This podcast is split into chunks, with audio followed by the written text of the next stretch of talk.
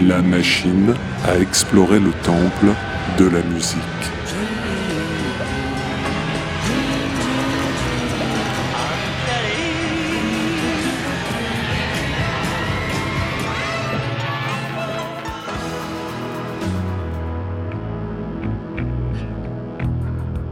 Les titres phares des artistes méconnus, les titres méconnus des artistes phares. Allô? Oui, bonjour. Oui, je vous appelle au sujet de ma machine à explorer le temple de la musique. Bonjour monsieur, est-ce que vous pouvez tout d'abord me rappeler votre numéro client s'il vous plaît? Bah, on m'a dit que c'était la seule de toute façon. Oui, oui. euh, Alors, quel est votre problème s'il vous plaît monsieur? Bah écoutez, en fait, je l'avais programmé pour évoquer le folk, le rock à guitare, et là j'entends des synthétiseurs, des boîtes à rythme, je pense qu'il y a un problème. Très bien. Hmm, On va regarder.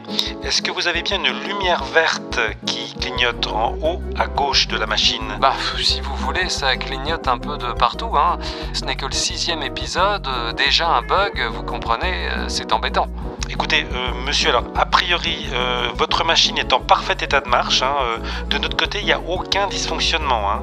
Donc peut-être vérifier vos branchements? Allez, au revoir.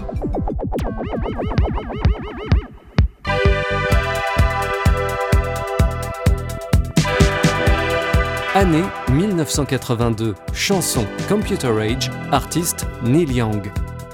Oui, le grand Neil Young, le père de l'Americana et du grunge, qui s'amuse avec des synthétiseurs, cela est bien arrivé, la machine fonctionne très bien.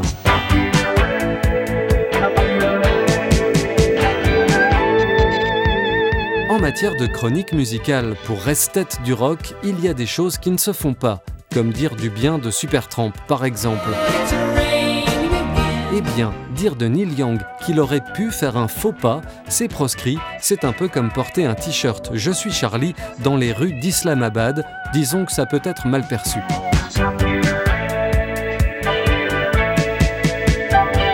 À l'écoute de ce vocodeur un peu poussif qui entonne Computer Age, on est en droit de se demander si Neil Young est bien à sa place en cette année 1982, alors que la vague synthétique est à son apogée et que des groupes ayant décidé de laisser les guitares dans le placard, à l'instar d'OMD ou de Human League, squattent le sommet des hit parades.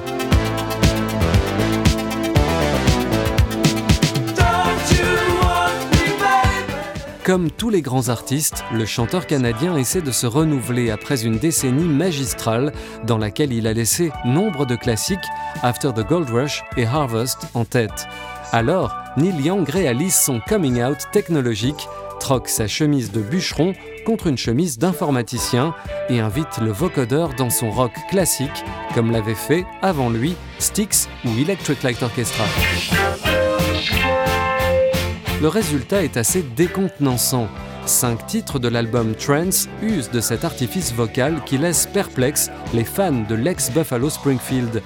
Sur le site américain allmusic.com, l'album n'obtient que deux étoiles, la pire note dans la discographie du Grand Neil. Mais peut-être l'a-t-on simplement mal compris.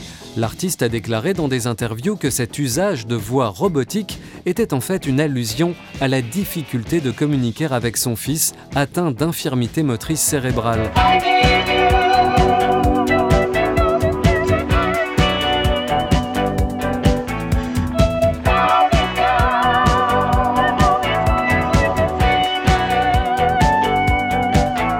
Certains admirateurs ont depuis réhabilité l'album.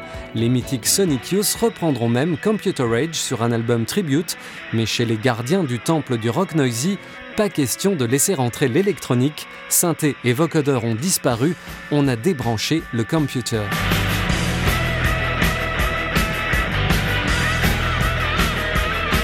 Computer Rage est assurément une curiosité, mais la chemise à carreaux et la guitare en bois vont quand même mieux à Neil Young que la cravate en cuir et le synthé en bandoulière. Soyons sûrs que les générations futures écouteront toujours Heart of Gold ou Harvest Moon au coin du feu, même s'il n'est pas impossible que Computer Rage reste malgré tout dans la playlist de quelques fiscalistes nostalgiques.